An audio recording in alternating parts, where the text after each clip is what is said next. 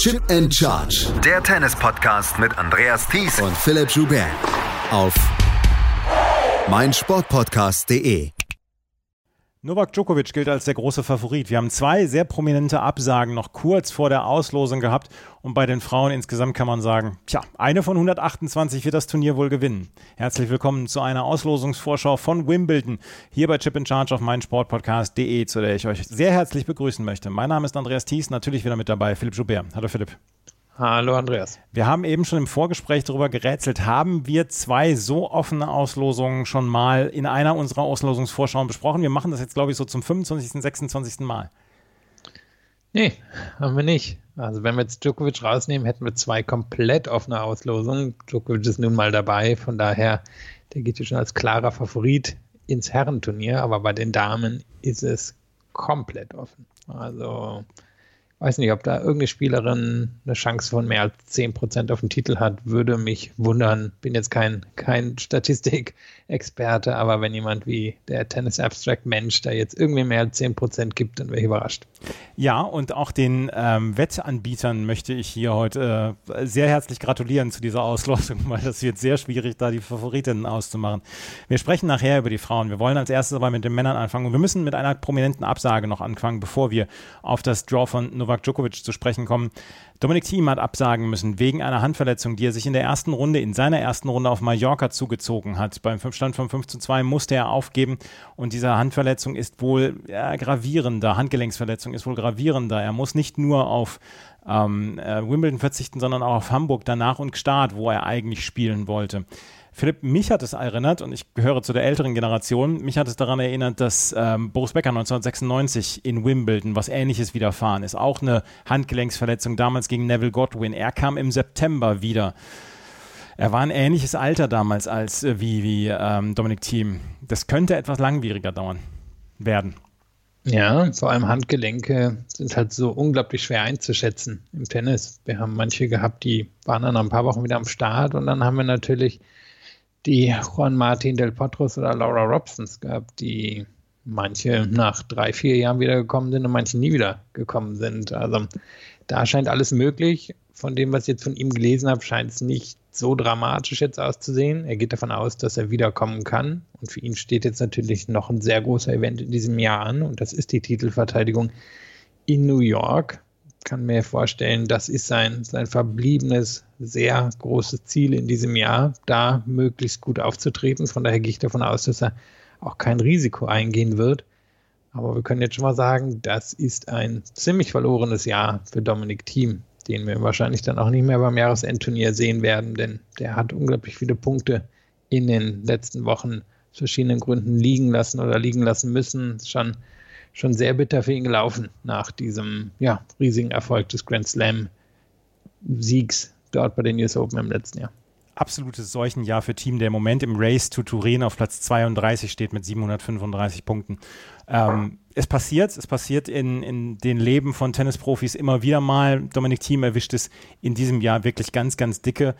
Ähm, ich hoffe, dass die Erinnerung an 2020 noch nicht so verblasst ist für ihn, dass, dass er sich darauf zurückziehen kann und dass er möglichst bald wiederkommt. Dominik Thiem also nicht dabei. Er wäre wahrscheinlich sowieso kein großer Faktor in diesem Turnier gewesen.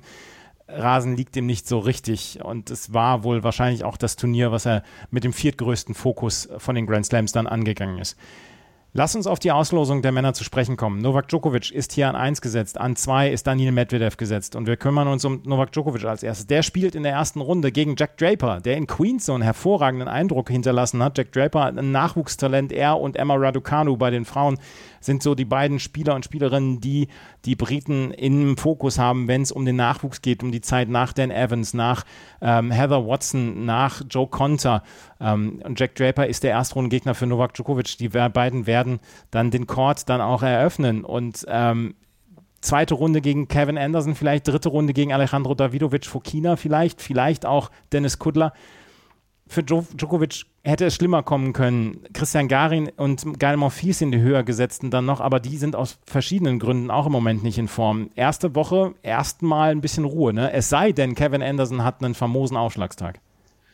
Wobei man sagen muss, Kevin Anderson tut sich im Moment auf dem Challenger-Level schwer. Ja. Also der ist ganz schön abgestürzt in den letzten anderthalb, zwei Jahren. Hat er ja viel mit Verletzungen zu kämpfen, ist von den meisten Verletzungen auch richtig gut zurückgekommen, aber in diesem Jahr fällt es ihm sehr schwer und er ist wirklich richtig außer Form. Und trotzdem, du hast angesprochen, da sind solide bis gute Rasenspieler dabei. In anderen Teilen der Auslosung hätten die vielleicht eine Chance, richtig was zu reißen. Draper müssen wir mal gucken, wie der sich jetzt in Wimbledon selber dann gegen Djokovic verkauft. Anderson haben wir gerade angesprochen, ja immerhin ja schon Finalist gewesen. Seppi und Sosa sind beides gute, kompetente Rasenspieler, die auch schon Resultate hier hatten. Dennis Kudler, sein bester Belag ist wahrscheinlich der Rasen. Davidovic Fokina, dem traue ich in Zukunft hier einiges zu. Ich glaube, der hat hier auch schon mal im Juniorenwettbewerb gewonnen. Also das sind alles gute Rasenspieler, aber keiner, bei dem man auch irgendwie nur im Ansatz sagen würde, ja, der sollte hier oder könnte hier Djokovic so richtig gefährden. Und dann hast du angesprochen, der Teil der Auslösung darunter, der scheint ja komplett offen.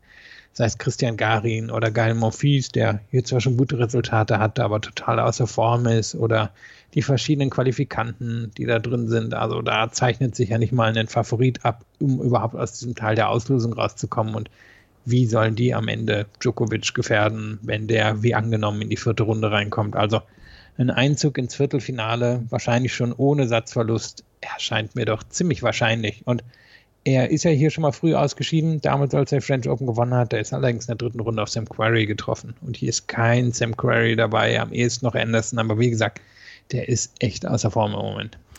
Ähm, Djokovic hat auf Mallorca gespielt, nur das Doppel mit Carlos Gomez Herrera. Die beiden haben das Finale erreicht, dann sind sie rausgezogen. Carlos Gomez Herrera hat eine Verletzung angegeben, aber ich könnte mir vorstellen, dass es so ein bisschen ähnlich ist wie in Madrid, als Tim Pütz und Alexander Zverev vor deren Halbfinale rausgezogen haben und Tim Pütz dann am, beim nächsten Turnier nicht angetreten ist, damit er seine Punkte behalten kann. Ähm, so könnte ich mir das jetzt auch vorstellen, dass es bei Djokovic war, der vielleicht dann auch noch ein paar Tage früher dann nach London wollte. Also, es ist nicht so viel Konkurrenz für äh, Novak Djokovic da, auch wenn er noch keinen Einzelauftritt jetzt auf Rasen hatte, auch wenn es keine zwei Wochen her ist, seitdem die French Open vorbei sind ich kann es mir im Moment nicht vorstellen, dass er sich da in irgendeiner Weise dann auch länger beschäftigen lässt. Der nächste Teil der Auslosung, der ist ganz interessant. Da sind unter anderem Yannick Sinner und Fabio Fonini dabei. Yannick Sinner, der in Queens noch gezeigt hat, dass er wahrscheinlich noch ein bisschen braucht, um auf Rasen wirklich kompetent zu spielen. Ähm, Diego Schwarzmann eröffnet gegen Benoit Paire. Das ist eine sehr, sehr nette erste Runde. Marco Cecchinato ist dagegen Liam Brody. Äh, Yannick Hanfmann gegen Jerzy Vesely auch und Martin Fucovic gegen Yannick Sinner. Fabio Fonini spielt gegen Albert Ramos Vignolas. Dann haben wir noch Lloyd Harris und André Rublev Rublev, der trifft auf Federico Del Bonis. Jetzt ist Federico Del Bonis eher ein Sandplatzspezialist und Rublev hat gezeigt in Halle, dass er das durchaus kann, auch wenn das nicht unbedingt seinem Spiel förderlich ist, der Rasen und der flache Absprung. Aber Rublev hat einiges gezeigt, fand ich, und das fand ich schon sehr vielversprechend für den Rasen in Wimbledon. Ja, und wir müssen es einfach sagen. Es sind wenige Spieler in dieser Auslosung drin, bei denen man sich absolut sicher sein kann, dass die auf dem Rasen was reißen werden. Es sind aus der älteren Generation viele dabei, die gute, solide Ergebnisse in Wimbledon gehabt haben, auf den Rasenplätzen gehabt haben, aber nicht mehr unbedingt die, die was hier gerissen haben. Und unter den Jungen gibt es viele Unerfahrene. Aber ich finde, von Rublev hat man sehen können in Halle, und der Black in Halle ist ja dem in Wimbledon durchaus ähnlich, dass da Potenzial drin steckt. Und das stimmt schon, er mag den flachen Absprung wahrscheinlich nicht unbedingt. Auf der anderen Seite hat sein Gegner natürlich das Problem, dass die Vorhand von Rublev zum Beispiel auch relativ flach abspringt. Also wenn die einmal drin landet, dann wird es schwer werden. Und er hat nur ein paar kleine Stolpersteine in der Auslosung, Del Bonis fällt da nicht runter, habe nochmal extra nachgeguckt. Bisher 0 zu 10, die Bilanz der Karriere auf dem Rasen, die wird sich nicht ändern gegen Rublev. Lord Harris, dem traue ich in zwei, drei Jahren wirklich was zu. Der hat ja hier auch schon mal einen Satz gegen Roger Federer gewonnen, aber ich glaube, für den ist das in diesem Jahr noch ein Schritt zu weit. Fonini ist besser auf Rasen, als man denkt, aber warum soll jetzt hier der große Durchbruch kommen? Und Rublev ist einfach besser in Form. Futovic gegen Sinner. Futovic nicht der Rasenkönig, aber Sinner noch nicht mal der Rasenprinz. Dann ist hier Jiri Vesely drin, den du angesprochen hast. Der hat hier vor zwei Jahren gegen Alexander Zverev gewonnen und ist einfach ein guter, kompetenter Rasenspieler. Und dann natürlich Benoit Paire gegen Schwarzmann. Das sollte spaßig werden. Und Paire ist ein guter Rasenspieler, hat gute Resultate gehabt. Schwarzmann war am Anfang ein bisschen wie Del Bonis, nur verloren, aber hat das auch in den letzten Jahren richten können. Also ein gutes, offenes, unterhaltsamer Teil der Auslosung, aber Rublev ist ja schon der klare Favorit und normalerweise sollte es zum Viertelfinale zwischen Rublev und Djokovic kommen. Schwarzmann gegen Persson, so ein, so ein Paradespiel für Platz 18. Ja. Ne? oder man steckt es auf zwei oder drei, wo man die Leute dafür zahlen lässt. Ja. Ähm, das kann natürlich auch sein. Ähm, was mir halt aufgefällt, uns fehlt halt dieses letzte Jahr. Uns fehlt halt 2020, um abzuschätzen, ob da Spieler dabei sind, die vielleicht in den letzten Jahren aufgekommen sind, Rubliov zum Beispiel, Yannick Sinner zum Beispiel, dass wir die letztes Jahr vielleicht schon gesehen hätten und gesagt hätten, ja gut, äh, wir haben es gesehen letztes Jahr in Wimbledon, da haben sie gut gespielt. Uns fehlt halt komplett ein ganzes Jahr und das fehlt ja auch den Spielern und Spielerinnen. Und ich habe jetzt dann in Bad Homburg und auf Mallorca und in Halle dann auch mal rumgefragt, wie sieht es denn bei euch aus? Ähm, wisst ihr, wo ihr steht? Und dann sagen die meisten, ja, ich versuch's halt, beziehungsweise so richtig weiß ich es auch nicht. Ja, und Eben, es sind hier ältere Spieler dabei, von denen haben wir genug Daten, die Pers und Schwarzmanns ja. und Fucovic's dieser Welt, aber die haben noch nie den einen großen Ausreißer nach oben gehabt. Und kann natürlich sein, dass er in so einem Jahr kommt, wo bei den Jungen nicht klar ist, wie gut die sind und die auch nicht so viel Übung hatten. Aber wir haben es halt in der Vergangenheit auch noch nie richtig gesehen, dass einer von denen hier durchgestartet ist. Ist kein Feliciano Lopez zum Beispiel in diesem Teil der Auslosung dabei, der zwar nicht mehr so super in Form ist, aber immerhin hier schon zweimal im Viertelfinale stand, sondern es sind eben die Pairs Schwarzmanns und Foninis, die in Wimbledon bisher noch nicht Bäume ausgerissen haben. Und von daher müssen wir wirklich so ein bisschen wie im ganzen, in der ganzen oder in beiden Auslosungen so ein bisschen so eine Mischung Gefühl, Erfahrung und ja, mal gucken gehen. Und da spricht dann schon relativ viel für Rublev und natürlich für Djokovic, von dem wir genug wissen. Für eine ganze Menge spricht ja auch für Stefanos Tsitsipas. Allerdings hat der vielleicht eins der kniffligsten Lose für die erste Runde. Der trifft auf Francis Tiafoe. Francis Tiafoe hat im Vorfeld zu diesem Turnier hat er einen Challenger in Nottingham gewonnen, hat auch in, in Queens Club ganz gut gespielt, hat dort gegen Dennis Shapovalov verloren. Aber Francis Tiafoe könnte für Stefanos Tsitsipas wirklich eine Hürde sein, wobei ich dann auch immer sage, Francis Tiafoe ist so einer, ja, so, so ein Galmont Fies Light, der kann für drei Sätze oder für zweieinhalb Sätze kann der alles anzünden und dann spielt er zwischendurch, dann streut er mehr wieder Winterdienst. Ja, ähm, ich meine, was für ihn dann auf der anderen Seite widerspricht, er ist fit. Also ja. er ist einer, dem traue ich auch ein vier oder fünf Stunden Match zu. Ist natürlich auf dem Rasen erste Runde jetzt nicht so der Faktor. Und bei Tsitsipas gibt es zwei große Fragezeichen. Das eine ist, okay, wie hat er die ganze French Open Nummer verkraftet? Wie, ja, wie ist er aufgestellt? Wie kommt er hier rein? Haben wir überhaupt keine Anhaltspunkte. Und die andere ist, wie steht es um seinen Return? Weil der war ja der große Faktor auf dem Sand. Er tut sich normalerweise schwer mit dem Return, aber auf Sand hat es super geklappt, hat er genau die richtige Position gefunden das wird auf dem Rasen nicht so einfach. Und nach Tiafo könnte zum Beispiel Vajek Pospisil kommen oder ein Kharan Khatschanov. Das sind Leute, die können richtig gut aufschlagen. Und da könnte es dann schon irgendwann für ihn ziemlich eng werden. Und es könnte sein, dass wenn er ja auf jemanden trifft, der einen super Aufschlagstag hat, dass er doch schon relativ früh rausgeht. Und auf der anderen Seite ist ein Kandidat, der hier auch relativ locker ins Halbfinale gehen kann, wenn er denn die Form findet. Nur das ist ja nochmal noch mal eine Stufe mehr. Einfach weil wir nicht wissen, wie geht er mit diesem verlorenen Grand Slam-Finale um. Manche, manche stecken das locker weg. Andere tun sich schwer, ist ein bisschen schwermütig, also mal gucken.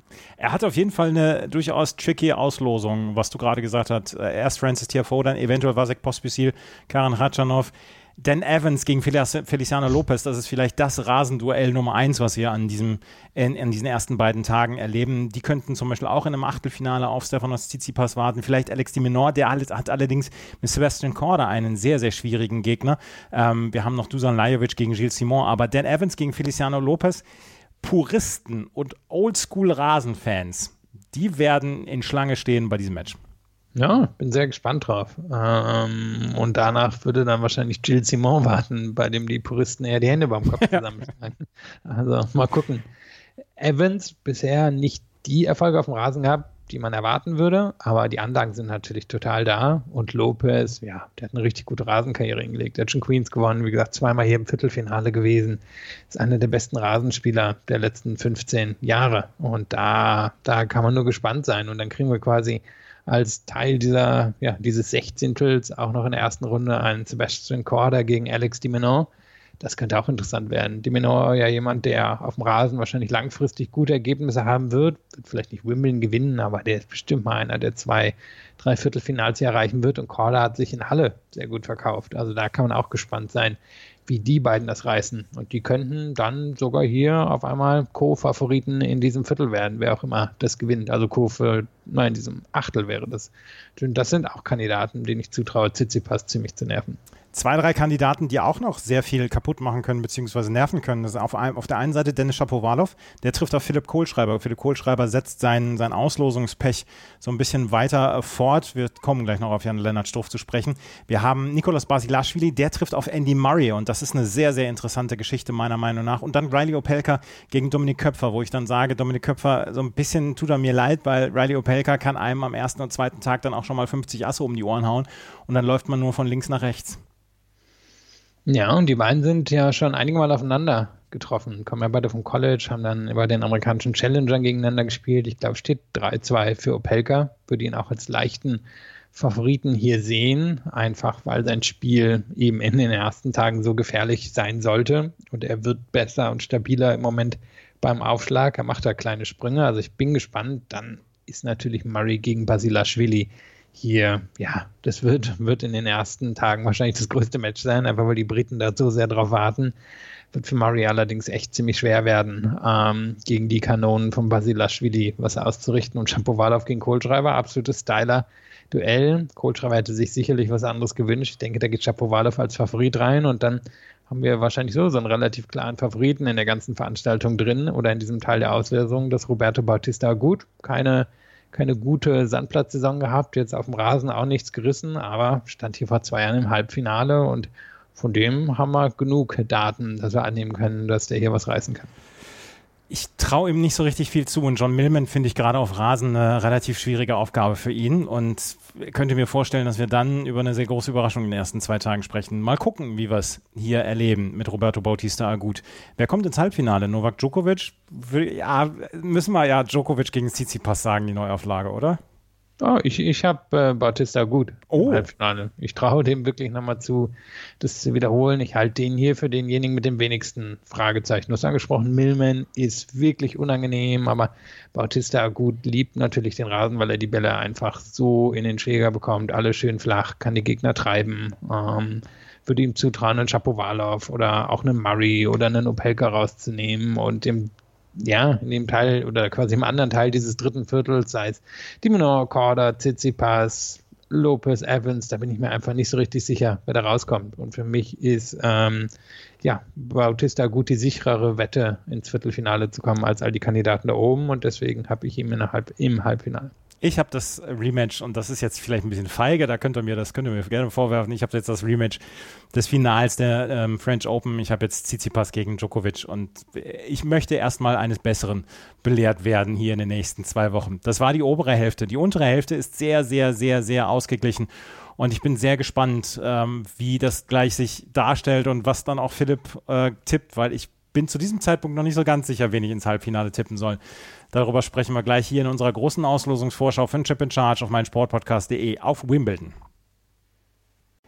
Durch den Ausfall von Dominik Thiem ist Alexander Zverev an vier gesetzt worden. Er ist nicht mehr an fünf gesetzt. Daniel Medvedev ist an zwei gesetzt und ganz oben ist Matteo Berrettini an sieben gesetzt. Und Matteo Berrettini hat in der Rasenplatzsaison bislang bewiesen, was er kann. Er hat diesen One-Two-Punch. Er hat seinen furchtbar guten Aufschlag dann die Vorhand, die er danach sofort spielen kann. Er wird ganz, ganz selten gefordert, die Rückhand als zweiten Schlag nach seinem Aufschlag zu nehmen. Und er trifft auf Guido Pella in der ersten Runde. Zweite Runde könnte Gregor Barrera auf ihn warten. Dritte Runde, ja, John Isner vielleicht als erste große Hürde, vielleicht Corentin Moutet.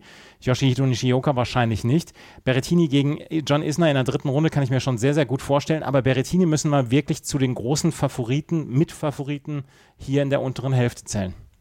Ja, das ist wahrscheinlich einer der Top 5 Favoriten auf den Titel. Also er hat uns einfach in diesem Jahr sehr viel gezeigt. Der hat vor zwei Jahren auf Rasen gut gespielt. Der hat in diesem Jahr gut auf Rasen gespielt. Der hat natürlich mit Pella eine tricky Auslosung. Der stand hier im Viertelfinale vor zwei Jahren, aber ist im Moment wirklich ziemlich außer Form und hat sich jetzt auch in der kurzen Rasensaison schwer getan. Also da sollte Berrettini eigentlich durchservieren können. Isner ist wirklich tricky, weil da kommt es dann am Ende auf die Returns an zwischen den beiden oder auf ein paar wenige Tiebreaks. Also mal gucken. Und darunter, ja, sind jetzt auch nicht die allergrößten Rasenspezialisten. Da ist ein Karatsev, von dem wir einfach nicht wissen, was wird er auf dem Rasen bringen. Der hat eigentlich ein Spiel, glaube ich, wo er viele nerven kann. Shikori hat hier schon Erfolge gehabt. Popyrin ist vielleicht einer, der noch was auf dem Rasen kann, aber Berrettini hat hier schon einen ziemlich netten, bequemen Teil der Auslosung bekommen und sollte ins Viertelfinale einziehen. Und allein das macht ihn ja schon zu einem der Mitfavoriten hier auf dem Titel. Ich zweifle ja immer so ein bisschen an Kenny Shikori, weil dem traue ich ja prinzipiell alles auf Rasen zu, weil er dieses Spiel hat, weil er so unglaublich ja leichtfüßig auch ist auf dem Platz und weil er die Möglichkeit hat, auch Bälle ohne viel Spin an Gegnern vorbeizubringen. Und drin trifft er jetzt in der ersten Runde auf Alexei Popperin aus Australien. Und ähm, das könnte dann schon wieder die Endstation für ihn bedeuten. Kenny Shikui, glaube ich, ist für seine Fans einer der frustrierenderen Sportler. Ja, aber gerade nochmal nachgeguckt, wenn du geredet hast. 2018 und 19 hier das Viertelfinale erreicht. Also er weiß eigentlich schon, wie er sich dahin manövrieren muss. Und er wird nicht traurig sein über diese Auslosung. Aber auf der anderen Seite, Popyrin, du hast angesprochen, der hat natürlich den Monsteraufschlag, um ihn hier sofort rauszunehmen. Und wahrscheinlich kriegen wir so, so ein Fünfsatz-Match zwischen den beiden. So ist es ja eigentlich immer. so ist es Gesetz hier. Kaspar Rüth, glaube ich, können wir erstmal außen vor lassen. Der ist auf Sand sehr, sehr gut, aber ob er gegen Jordan Thompson schon weiterkommt, das müssen wir erst noch beobachten. Felix Auger-Aliassime hat in Halle sehr, sehr gut gespielt, hat ja dieses berühmte Match jetzt schon gegen Roger Federer gehabt wo er knapp 90 Prozent seiner Aufschläge zu einem Punkt verarbeiten konnte. Der trifft auf Thiago Monteiro in der ersten Runde. Zweite Runde, ja, Joe Wilfried Songa, man wird es ihm gönnen, aber so richtig traut man es ihm nicht mehr zu. Der trifft auf Michael Ümer. Und dann haben wir eine Partie, und da haben wir uns alle die Augen gerieben, als wir diese Paarung gesehen haben. Hugo Imbert trifft auf Nick Kyrgios. In einer normalen Welt würde ich jetzt sagen, wow, das ist Highlightstoff. Aber wir wissen gar nicht, hat Nick Kyrgios im letzten halben Jahr den Schläger in der Hand gehabt? Oder seit den Australian Open? Man weiß es nicht. Und lustigerweise hat er ja bei den Australian Open gegen Umber gespielt. Das war ja eins dieser sehr stimmungsvollen Matches. Hat er, glaube ich, so 10-8 oder so ja. im fünften. Nee, den gibt es ja gar nicht. Muss ein 7-6 im fünften Satz gewesen sein. Und ähm, ja, da wird man wahrscheinlich ziemlich gut messen können, wie es um ihn steht. Ähm, einer seiner letzten Gegner, auf den er getroffen ist, auch gegen den geht es hier gleich wieder. Ja, also sehr schwer zu sagen. Bär geht hier natürlich als Favorit rein. Bär hat die letzten Monate durchgespielt. Er hat gerade erst Halle gewonnen. Der ist ein richtig guter Rasenspieler. Skirios natürlich auch, aber ähm, ein Highlight wird es auf jeden Fall. Ich bin mir nur nicht sicher, wie weit es hier wirklich für Kyrgios geht. Also ich frage mich ja, ist er schon in London? Also äh, die Frage habe ich mir gestellt. Ich habe gedacht, ja, ja, irgendwann wird nochmal hier ähm, das rauskommen, dass er absagt, aber er scheint dort zu sein, er scheint vor Ort zu sein und das ist ähm, etwas, was mich komplett überrascht hat, dass wir ihn dort im Draw sehen. Hugo Ingber gegen Nick Kyrgios könnte, wenn beide gut drauf sein, ein wirkliches Highlight dieser ersten Woche werden. Felix Auger-Aliassime, was traust du ihm zu? Er hat doch alle Anlagen. Ihm haben so ein bisschen in den letzten Monaten die Nerven einen Strich durch die Rechnung gemacht. Über seine Finalbilanz haben wir schon eindrücklich gesprochen. Eigentlich traue ich ihm alles zu, weil das hat mich in Halle so beeindruckt, aber dann ist er im Halbfinale rausgegangen.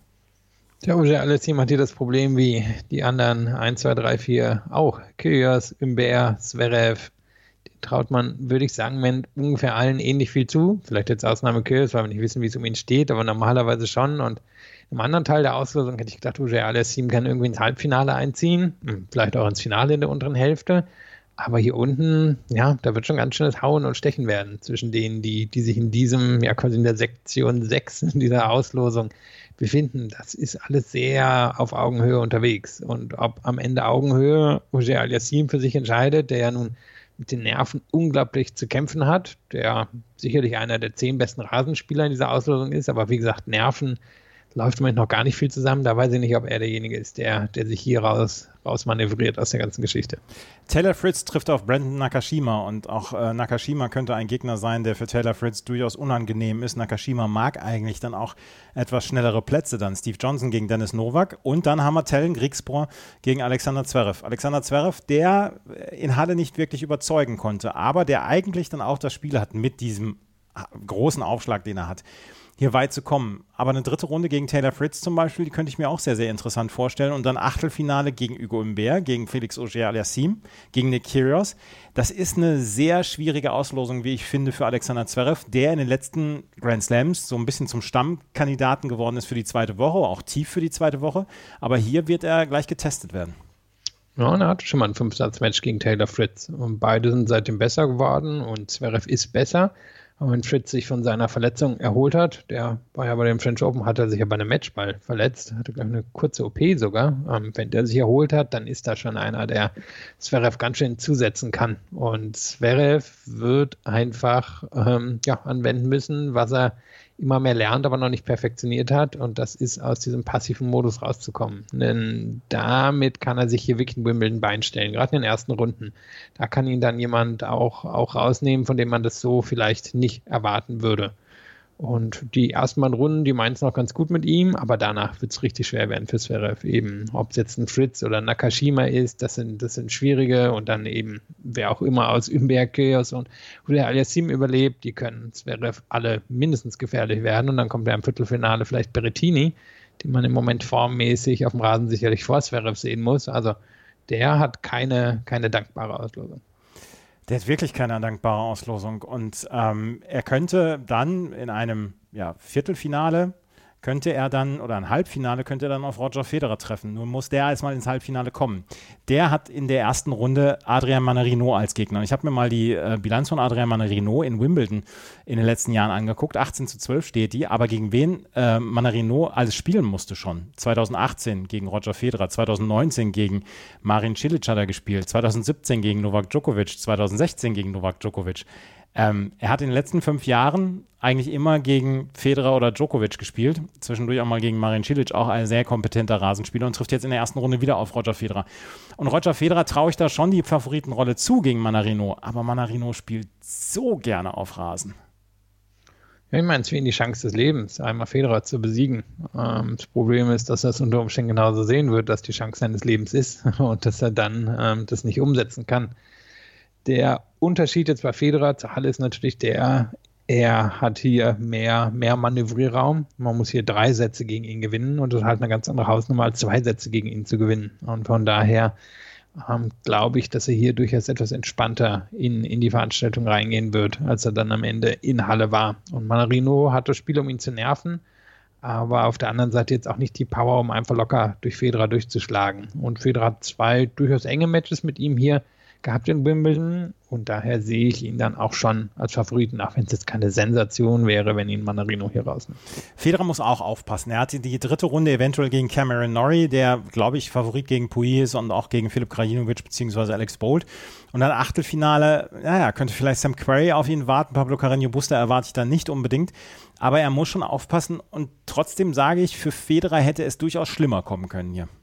Ja, auf jeden Fall. Also eigentlich sehe ich nur einen richtig schlimmen Gegner und das ist eben Norrie, der gerade das Finale von Queens erreicht hat, der jemand ist, mh, mm, ein Spieler ist, der weiß, das Maximum rauszuholen aus so einem Tennismatch, einfach weil er so viele unterschiedliche Sachen kann und weil er als Linkshänder ähm, seine Spots beim Aufschlag trifft und weil er Winkel öffnen kann, weil er kompetent am Netz ist. Also der würde Federer wahrscheinlich ordentlichst beschäftigen und wäre daher wirklich jemand, wo Federer mh, hm, wahrscheinlich keinen großen Spaß dran hätte.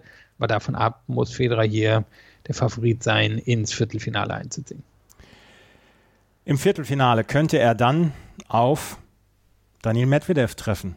Vielleicht auf Marin Cilic, auf Jan-Lennart Struff vielleicht, vielleicht auf Grigor Dimitrov. Das sind alles Gegner, die da unten sich noch tummeln. Alexander Bublik vielleicht, der trifft nämlich auf Michael Kukuschkin, auf seinen Landsmann in der ersten Runde. Wir haben ein paar sehr, sehr interessante Begegnungen, würden wir einen Hartplatz haben. Hurkacz gegen Musetti zum Beispiel wäre eine Partie, die ich mir total gerne angucken würde.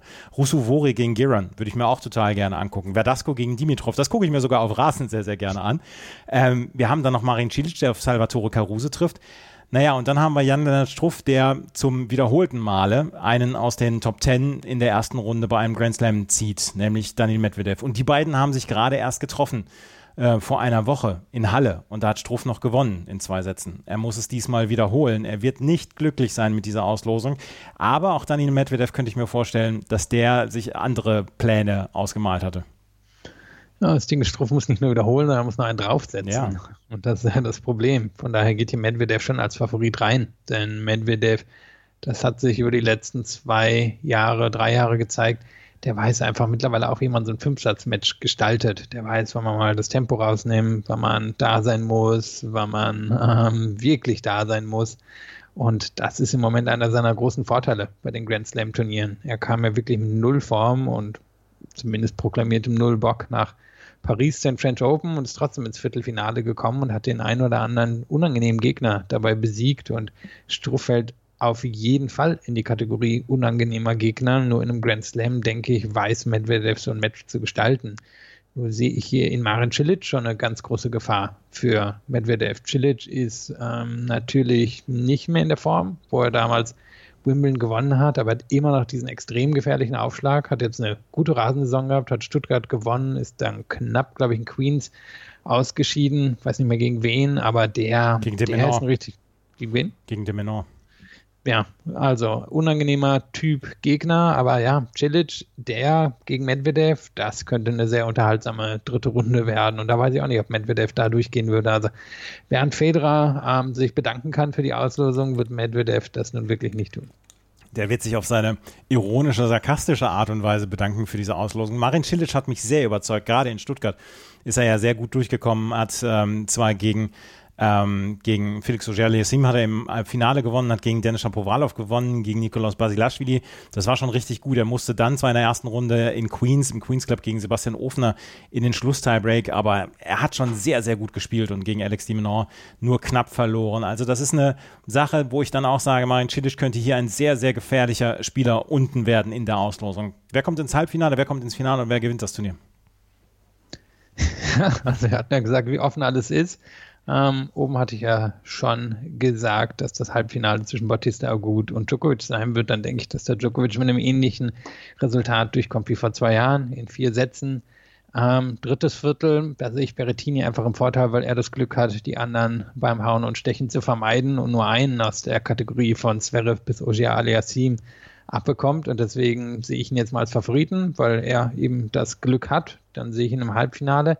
Und im vierten Viertel ein bisschen ähnlicher Fall. Federer hat einfach das Glück, dass unten im, im untersten Teil der Auslosung sie wieder sich gegenseitig besiegen werden und er nur einen von ihnen schlagen muss. Und darum sehe ich dann Federer im Halbfinale und Federer gegen Berrettini hielt ich für eine sehr offene Geschichte. Auf jedem anderen Belag außer Rasen würde ich der Berrettini vorne sehen. So tippe ich jetzt Federer am Ende doch ins Finale und da würde er dann allerdings gegen Djokovic verlieren. Nein, Roger Federer kommt nicht ins Finale. Das, also ich habe ihn auch im Halbfinale ich, ich, weiß, ich wüsste im Moment wirklich nicht, wen ich, wen ich aus, der, aus dem vierten Viertel anders ins Halbfinale tippen sollen würde. Ich kann, Daniel Medvedev kann ich im Moment nicht seriös ins Halbfinale tippen, weil wir gerade über die Auslosung gesprochen haben. Federer, glaube ich, ist der Mann, der ins Halbfinale zu tippen ist. Im dritten Viertel würde ich dann auch auf Matteo Berrettini äh, tippen und er verliert dann in drei Sätzen im Finale gegen Novak Djokovic. Das ist meine Prognose. Ja, nichts würde uns überraschen, außer wenn Djokovic vor dem Sieg hier ausscheidet. Ja, das würde uns allerdings überraschen. Überraschen lassen wir uns allerdings von den Frauen in den nächsten zwei Wochen, weil das Turnier ist so offen. Das, ja, wir werden es mal versuchen äh, zu gucken, wer die Favoritinnen sind bei den Frauen. Wir fangen gleich mit der oberen Hälfte an und müssen dann allerdings auch erstmal mit einer Geschichte anfangen, mit einer Spielerin, die rausziehen musste. Das gleich hier bei Chip in Charge und unserer Vorschau auf Wimbledon auf meinsportpodcast.de. Wie viele Kaffees waren es heute schon? Kaffee spielt im Leben vieler eine sehr große Rolle. Und das nicht nur zu Hause oder im Café, sondern auch am Arbeitsplatz. Dafür gibt es Lavazza Professional. Kaffee am Arbeitsplatz, der genauso lecker schmeckt wie in eurem Lieblingscafé. Die perfekte Kaffeelösung für jede Art von Unternehmen. Klein, mittel, groß. Ihr habt auf jeden Fall einen Kaffee, der schmeckt. Die richtige Motivation für eure Arbeitstage. Alle Infos zu Lavazza Professional findet ihr auf lavazzapro.de mit allen Kaffeelösungen für euer Büro. Ash Barty ist an 1 gesetzt, Arina Sabalenka ist an 2 gesetzt und die Titelverteidigerin ist leider nicht dabei. Simona Halep musste absagen. Aufgrund ihrer in Rom gegen Angelique Kerber erlittenen ähm, Wadenverletzungen musste sie das Turnier jetzt absagen. Ähm, ich kann mich an diese Szene noch erinnern, als wäre sie vor zwei Minuten gewesen. Es sah nicht schlimm aus, wie, ähm, wie Simona Halep falsch aufgekommen ist. Und seitdem hat sie Wadenprobleme und musste jetzt das Turnier absagen. Sie war sogar vor Ort in Wimbledon. Sie hat sogar versucht. Aber Philipp, das ist wirklich eine bittere Veranstaltung und eine bittere Absage für dieses Damenturnier bei, den, bei dem Turnier in Wimbledon, weil Simona Halep ist halt wirklich eine Attraktion, auch auf Rasen sie spielen zu sehen. in Normalform eine der drei, vier Favoritinnen hier auf den Titel. Einfach, wir haben es von ihr gesehen. Sie hat ähm, die Bewegungsabläufe total raus auf dem Rasen. Ähm, sie spielt präzise genug. Also sie wäre hier in der ersten Reihe der Favoritinnen gewesen. Ähnlich natürlich bei dem Finish Open. Bitter für sie, dass sie gerade bei den beiden Turnieren, wo sie am meisten Chancen hat, dann rausziehen muss. Das hat das Darmdroids nochmal total aufgerissen. Ähm, also abseits dem persönlichen Pech, was sie hat. Und ähm, auf einmal ist Arina Sabalenka unsere an Nummer zwei gesetzte. Dürfte allerdings auch heißen, ich hoffe, ich liege jetzt nicht falsch, aber dürfte auch heißen, dass die obere Hälfte ähm, bei den Damen jetzt auf den Dienstag wandert und Serena Williams die Eröffnung des Damenturniers quasi bekommt, weil sie die Finalistin damals war. Ich hoffe, ich liege nicht falsch, aber so dürfte das dann in diesem Jahr laufen. Das wäre auf jeden Fall, ich glaube, der, der richtige Move. Ich bin's mir jetzt, bin mir jetzt auch nicht zu 100% sicher, aber wenn ihr uns auf Twitter, Facebook oder Instagram folgt, werdet ihr dann darüber noch informiert werden. Ash Barty ist auf jeden Fall die an 1 gesetzte und sie trifft in einer sehr, sehr schönen ersten Runde auf Carla Suarez Navarro, die weiterhin ihre Farewell-Tour gibt. Sie hat in, bei den French Open hat sie eine hervorragende erste Runde gespielt, am Ende so ein bisschen an den Kräften gescheitert. Ashley Barty ist eine der großen Unbekannten. Sie musste in Paris aufgeben. Sie hat nicht viel Vorbereitung jetzt gehabt auf dieses Turnier. Sie könnte in einer dritten Runde auf Joe Conter treffen. Von der wissen wir allerdings auch nicht so richtig, äh, wie ihre Form ist. Eine, deren Form gut ist, ist Katharina Sinjakova. Die spielt zu diesem Zeitpunkt gerade im Halbfinale von Bad Homburg und hat dort überzeugende Leistung gebracht.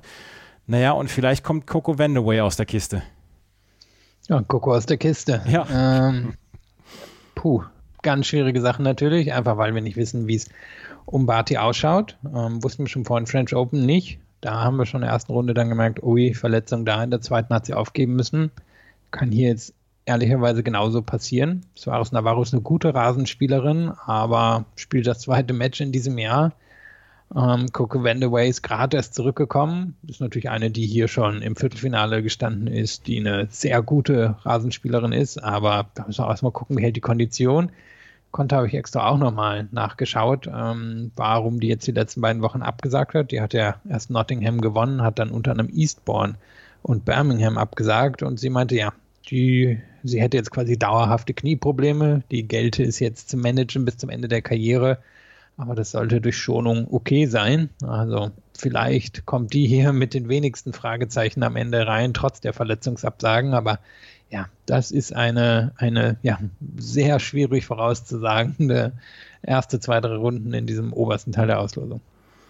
Ja, ich weiß auch nicht, wer, wer da rauskommen soll. Aber es ist, ihr dürft mich sowieso nicht fragen, wer in diesem Jahr die, das Frauenturnier gewinnt. Das kann ich euch Samstag in, in zwei Wochen sagen.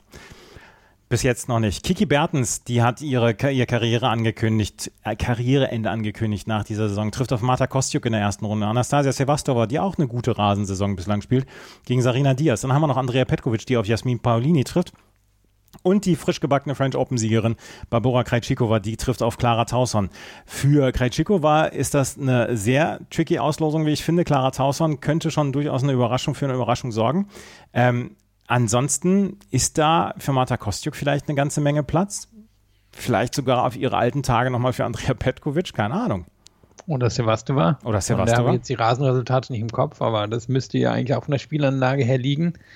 Ja, normalerweise die formstärkste ist hier natürlich Kratschikova in dem, ja, in dem obersten Achtel der Auslosung und ihr Spiel sollte eigentlich sehr gut zum Rasen passen. Nur wie ist die mit ihrem ersten Grand Slam-Titel umgegangen? Äh, überhaupt nicht vorauszusehen. Und du hast Tauson angesprochen, die ist noch nicht so gut, sich darin zu bewegen, aber die haut richtig auf den Ball drauf. Petkovic hat die Erfahrung, sollte auch gegen Paulini weiterkommen. Kostjuk hat in diesem Jahr für viel Aufsehen gesorgt. Die, die ist vielleicht so ein bisschen fast die formstärkste neben Krejcikova. Normalerweise würde ich Barty hier ins Viertelfinale tippen, aber bei der bin ich mir eben auch unglaublich unsicher.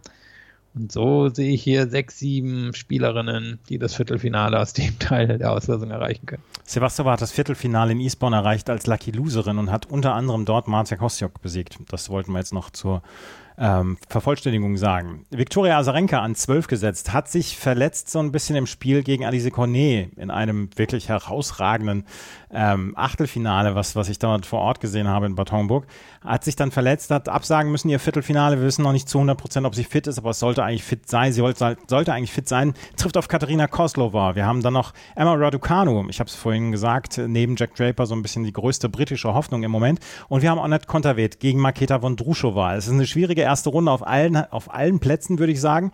Auf Rasen favorisiere ich jetzt Annette Konterweht ganz äh, nach vorne und die habe ich auf dem Zettel für eine zweite Woche. Ja, zu Recht. Ähm, Conterweight hat sehr gute Rasenresultate in der Vergangenheit gehabt. Ähm, muss man allerdings auch über Asarenka sagen, nur da ist das Verletzungsfragezeichen und ähm, daher die beiden gehen jetzt hier erstmal Favoritin auf ein mögliches Aufeinandertreffen in der dritten Runde ins Turnier hinein und dann müssen mal gucken, wie es um Azarenka steht. Ähm, Conterweight würde allerdings so oder so Chancen gegen Azarenka auf dem Rasen haben. Annette Konterweht, die habe ich relativ weit in die zweite Woche getippt. Daria Kasatkina ist auch eine Spielerin, die auf dem Rasen sehr, sehr gut spielen kann. Gegen Patricia Maria Tiek trifft sie ja, äh, spielt sie in der ersten Runde. Dann Leila Fernandes oder Jelena Ostapenko, eine der besten ersten Runden, wie ich meine. Ähm, und dann haben wir noch Alize Cornet gegen Bianca Andrescu. Alize Cornet hat mich in Bad Homburg sehr überzeugt. Da hat sie sehr gut gespielt. Und ähm, dort hat sie nämlich auch Bianca Andrescu besiegt. Und das könnte hier auch ein Stolperstein sein für Bianca Andrescu, die ja immer noch darum oder damit hadert, dass sie nicht genug Spielpraxis hat, weil sie häufig verletzt ist oder Covid-Erkrankung dazwischen kommt oder was auch immer.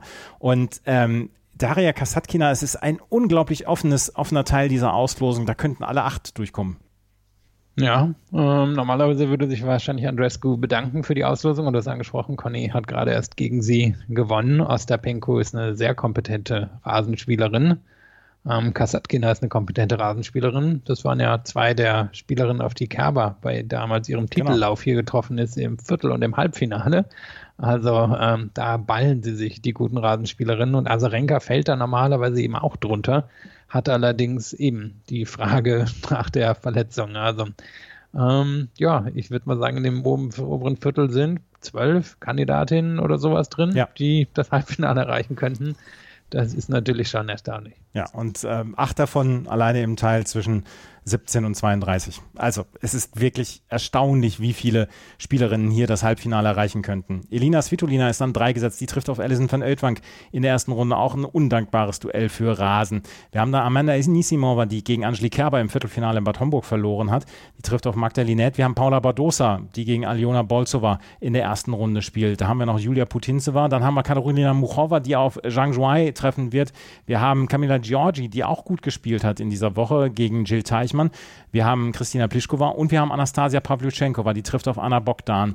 Können wir von Anastasia Pavlyuchenkova gute Rasenergebnisse er erwarten? Weil eigentlich müsste das ja ihr Spiel sein.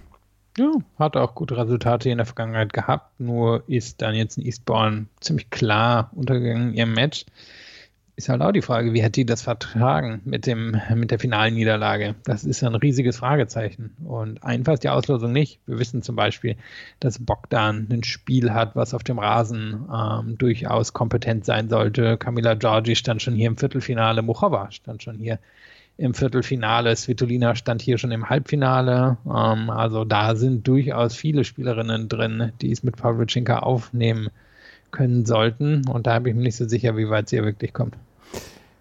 Pavlyuchenko war gegen Anna Bogdan in der ersten Runde. Belinda Bencic, von der wissen wir auch ganz sicher, dass sie eine sehr, sehr gute Rasenspielerin ist. Die trifft auf Kaya Juvan. Dann sind da sehr viele Qualifikantinnen noch dabei. Wir haben ein sehr schönes Duell zwischen Francesca Jones und Corey Goff. Und wir haben Angelique Kerber, die ganz unten auf Nina Stojanovic trifft. Naja, und dann freut sich vielleicht die ganze Welt auf ein Rematch des Wimbledon-Finals 2018. Angelique Kerber gegen Serena Williams. Die wird nämlich gegen Alexandra Sasnovic eröffnen. Serena Williams und Angelique Kerber wird diese Auslosung beiden nicht gefallen. Nö, auf keinen Fall. Also gehen wir mal kurz durch. Sasnovic, von der würde man bei ihren flachen Schlägen denken, dass sie eine richtig gute Rasenspielerin ist, ist sie aber eigentlich nicht, was die Resultate angeht. Para hat ähm, ja ein sehr enges Match gegen Barty bei den French Open gespielt, hat gegen Kerber bei den Australian Open gewonnen, mhm. meine ich. Ja. Ähm, einfach eine Linkshänderin, die sehr flach und hart schlagen kann, aber nicht die besten Nerven hat. Also normalerweise auch eine, gegen die Serena gewinnt. Stojanovic hat gerade ein gutes Rasenturnier in Nottingham gehabt. Suribus Tormo ist erstaunlich gut auf Rasen. Also stehen schon ein paar Hürden vor, vor den beiden, aber normalerweise sollten wir Kerber gegen Williams am Samstag sehen. Und ähm, ja, ich wüsste nicht, wen ich dort ähm, tippen sollte. Also da möchte ich die ersten Runden abwarten, bevor ich mich da in irgendeiner Form festlegen kann. Philipp legt sich nicht fest, aber Philipp muss sich jetzt festlegen auf die Halbfinalistinnen.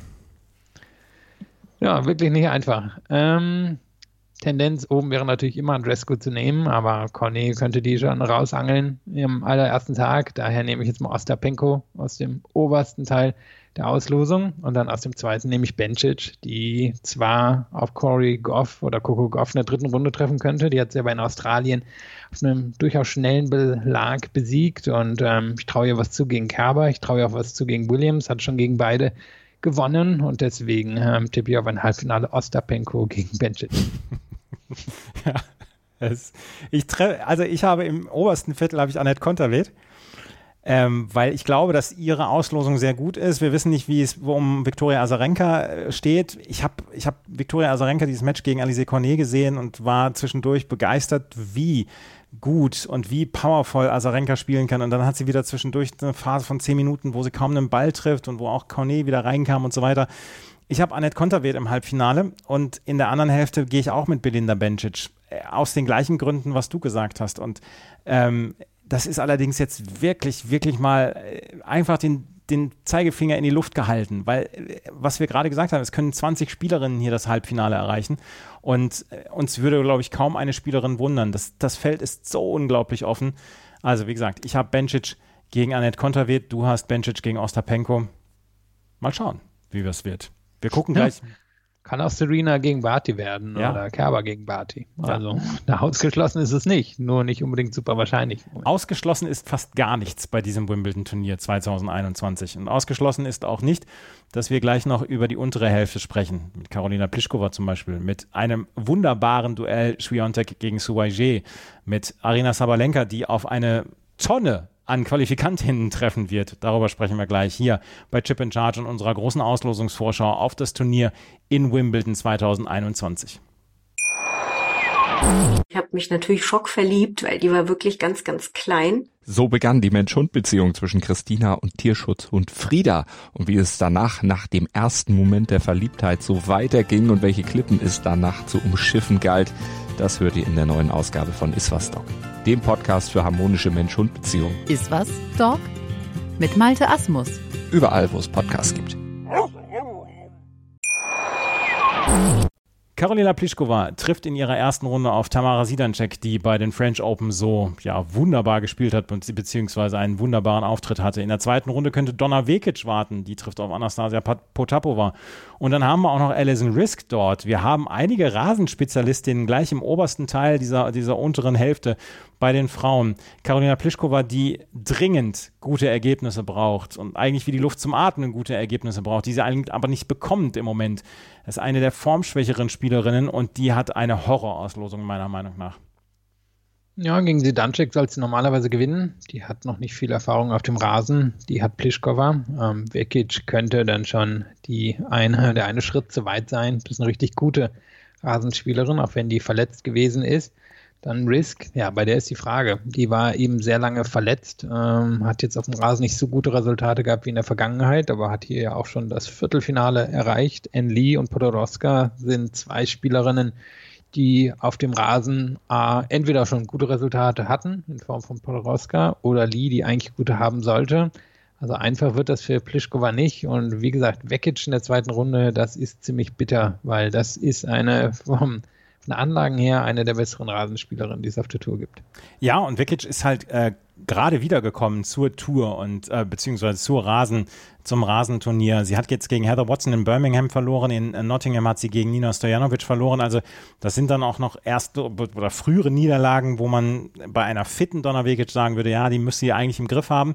Bin sehr gespannt dann auf diese ersten Auftritte von Donna Vekic, auf Karolina Pliskova und auf Alison Risk, die auf Teresa Martinschowa treffen wird. Jessica Pegula trifft auf Caroline Garcia, eines der wohl besseren Duelle dieser ersten Runde. Wir haben Lyudmila Samsonova, die die Premiere in Berlin gewonnen hat. Die trifft auf Kaya Kanepi in einem Match, wo man eigentlich sagen kann, die Bälle tun einem leid, weil da wird draufgehauen.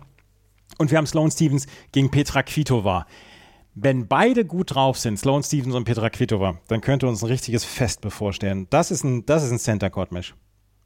Ja, 100 Prozent. Und ähm, Stevens hat noch keine herausragenden Resultate in Wimbledon, aber gute Resultate. Watson hat hier schon einiges gerissen, die mögliche Zweitrunden-Gegnerin der beiden. Und dann hast du angesprochen, Samson Nova gegen Kanepi. Das kann spaßig werden. Kanepi allerdings mal wieder wie schon einige Male ziemlich stark außer Form. Also eigentlich ist Kvitova hier unten doch die ziemlich klare Favoritin und sollten wir eine vierte Runde Pliskova gegen Kvitova sehen, das wäre natürlich schon unterhaltsam. Am Anfang hat es Kvitova total dominiert, das Duell der beiden und dann ist Pliskova aber hat mittlerweile einen Sieg, glaube ich, geholt im letzten Aufeinandertreffen der beiden. Also da ist durchaus einiges drin in diesem Achtel der Auslosung.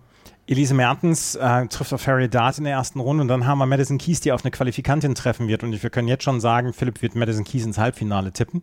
Ähm, ins Finale. Ins Finale sogar. Das, hm. Entschuldigung, Entschuldigung.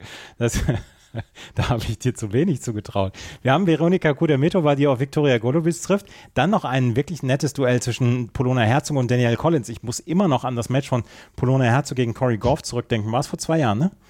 Ja, ja. als Polona Herzog eigentlich klar führte und dann noch gegen äh, Corey Goff verloren, die ja so ihren Hype damit begründete und Sophia Kanin, die auch, auch auf eine Qualifikantin trifft und dann haben wir noch Christina McHale und Madison Brangel. Christina McHale, die auch schon Angelique Kerber, meine ich, in Wimbledon mal geschlagen hat. Auf jeden Fall das ist auch eine sehr, sehr interessante Ecke der Auslosung. Ähm, Madison Keys, meinst du das ernst? Ja, ja, klar. Ja, ja natürlich meinst du das ernst. Also, ich meine, Kennen ist eine bessere Rasenspieler, als man vermuten würde. Ähm, die hat einfach noch nicht so häufig in Wimbledon teilgenommen, aber außerhalb von Wimbledon gute Resultate gehabt. Ähm, der ist also durchaus einiges hier zuzutrauen. Mertens ist nicht so gut auf dem Rasen, wie man erwarten würde. Vielleicht fehlt ihr da so ein bisschen die Natürlichkeit zu. Und dann fällt Kies natürlich schon so ein bisschen auf in diesem Teil der Auslosung. Ähm, hat sich jetzt auf dem Rasen wieder besser präsentiert als auf den anderen Belegen war ja mit einer Covid-Erkrankung ins Jahr gestartet und deswegen hat es ein bisschen gedauert, bis wir sie gesehen haben, aber sie ist hier von den, von den drei größeren Namen in diesem Teil der Auslosung sicherlich diejenige, die bisher am meisten auf dem Rasen erreicht hat, die ja auch schon im Halbfinale stand. Also ich sehe sie hier schon eigentlich als die, die stärkste in dieser Sektion 6. In der Sektion 6, aber da ist Petra Kvitova, die zweifache Wimbledon-Siegerin, nicht mit dabei. Nee, ah, ich, ich gucke auf Wikipedia, da ist mal alles so schön übertitelt und Petra Kvitova ist in Sektion 5. Ah, sehr gut, sehr gut. Drin. So Al kam gerade meine Anmerkung her. Also, Madison Keys äh, trifft auf eine Qualifikantin in der ersten Runde. sind die Qualifikantinnen sind noch nicht zugelost zu dem Zeitpunkt, wo wir aufnehmen. Iga Swiatek, die wird in der ersten Runde auf Suwaije treffen. Und Suwaije hat sich in den letzten Jahren wirklich mal einen Namen gemacht auf Rasen. Ich also regelmäßig, ich würde jetzt mal so sagen, alle halbe Jahr schaue ich die Highlights von Igas, äh, von, von Suwaje gegen Simona Halep. Und Iga Swiatek, die durchaus noch Probleme hat auf dem Rasen, könnte keine schlimmere Gegnerin bekommen in der ersten Runde. Hat allerdings das einzige Match zwischen den beiden gewonnen. Also, aber es ist Rasen. Es, ja, ist, es ist Rasen und der neue Rasen. Nichts gerissen. Ich weiß. Also ich sehe da Schwerontek schon, schon vorne, muss ich sagen. Frag mich, ob ich Ige zu früh abschreibe. Aber da, da ist irgendwie gar nichts mehr zusammengelaufen seit dem Januar. Aber ich kann mir auch nicht erklären, warum. Da jetzt einen Einblick zu bekommen, ist ja auch fast unmöglich. Also ist, äh, ja, ist eine bittere Auslösung, weil Schiontek könnte in der zweiten Runde immerhin auf die Wimbledon, ehemalige Wimbledon-Finalistin Swanareva treffen und dann auf Petra Matic, die auf dem Rasen auch schon sehr viel gerissen hat. Also Schwiontek, die darf sich nicht oder muss sich nicht bedanken für ihre Auslösung. Ich habe ihr Match gesehen gegen Daria Kasatkina und da sah sie im zweiten und dritten Satz relativ lost aus, nachdem sie in der ersten Runde noch Heather Watson ja ganz knapp besiegt hatte und man schon gesehen hat, das ist nicht, das ist noch nicht so richtig in Fleisch und Blut übergegangen, wie tief sie in die Hocke muss, um die Bälle zu schlagen. Der Ball kommt nicht so zurück wie auf Sand, wo sie sehr, sehr komfortabel dann ähm, stehen kann und, und den, den Topspin ansetzen kann. Und man hat es gesehen, dass es noch ein Riesenunterschied ist zwischen Rasen und dem Sand und dass Iga Swiatek sich vielleicht noch nicht so richtig wohlfühlt. Und jemand wie äh, Suaje, die ja gerade auf diesem ganz neuen Rasen immer gerne mal ohne Schnitt ihre Gegnerin zur Verzweiflung bringt. Ich könnte mir vorstellen, dass das ein Stolperstein ist, auch wenn, und das da gebe ich, das gebe ich dir recht, äh, Suwages Ergebnisse im letzten Vierteljahr wirklich nicht wirklich gut waren. Wir werden es sehen. Ons Jabeur, die hat, glaube ich, Spaß auf äh, dem Rasen. Die trifft auf Rebecca Peterson.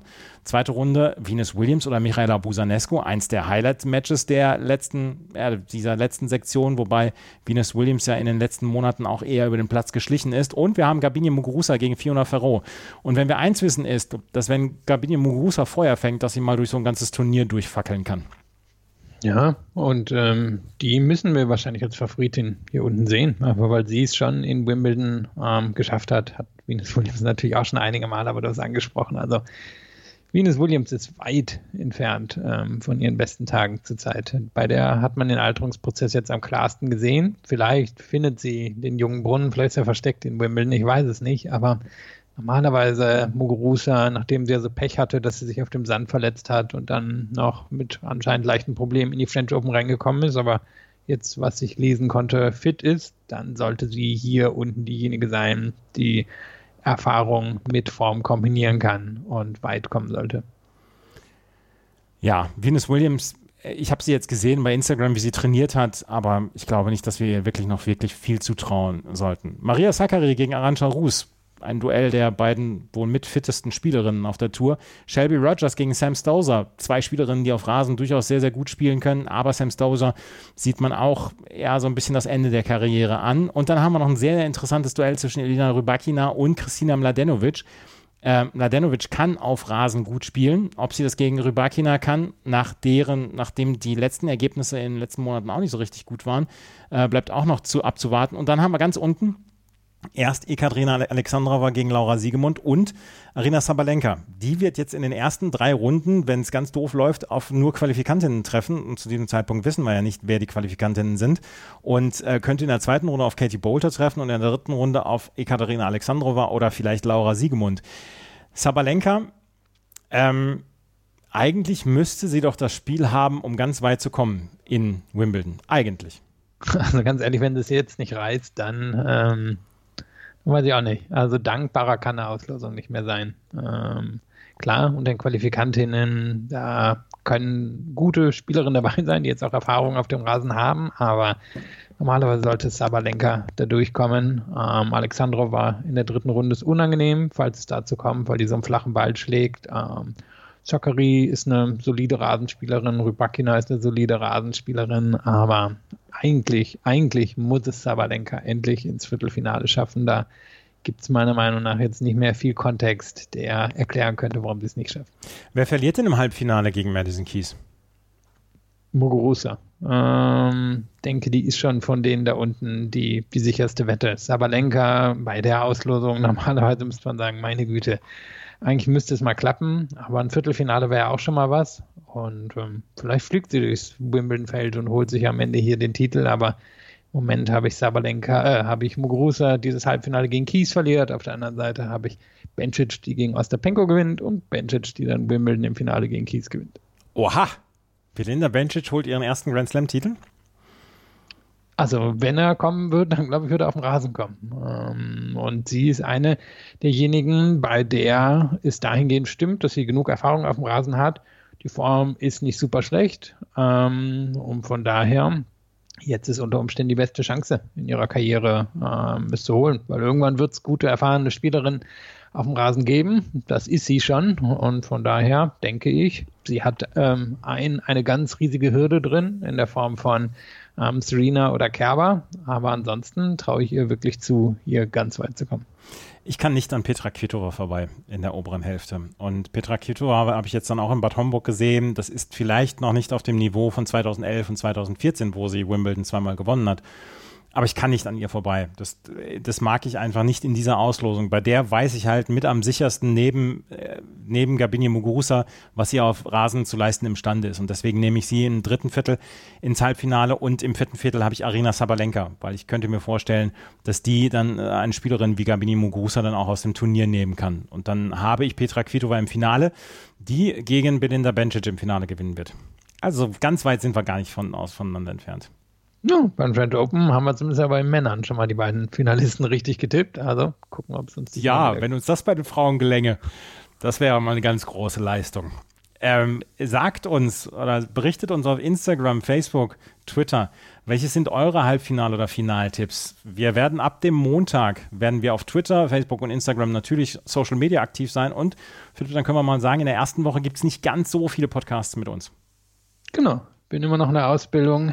Das dauert auch noch ein bisschen, aber Dienstag, Donnerstag, Samstag gibt es auf jeden Fall mit mir. Zweite Woche sollte entweder komplett durchgehend oder minus ein Tag sein. Also da hört ihr auf jeden Fall von uns, ähm, inklusive des Manic Mondays. Ähm, also da, da werdet ihr dann die volle Palette bekommen. Wir freuen uns drauf. Ich hoffe, wir, ihr freut euch auch drauf auf Wimbledon und während der Europameisterschaft, wenn die Spiele sind. Wir sind auf jeden Fall da und gucken Tennis und dann äh, werden wir euch über die Matches, die ihr vielleicht verpasst habt, weil ihr Fußball geguckt habt, dann berichten. Das war die neue Ausgabe von Chip in Charge, dem Tennis Talk auf meinsportpodcast.de mit unserer, ich glaube, 26. Vorschau jetzt auf ein Grand Slam Turnier. Wir hoffen, das hat euch gefallen. Wenn es euch gefallen hat, freuen wir uns nach wie vor über Bewertungen und Rezensionen auf iTunes. Folgt uns auf Twitter, Facebook und Instagram. Dort sind wir auf jeden Fall da in den nächsten zwei Wochen. Vielen Dank fürs Zuhören. Bis zum nächsten Mal. Auf Wiederhören. Chip and Charge. Der Tennis-Podcast mit Andreas Thies und Philipp Joubert. Auf meinsportpodcast.de.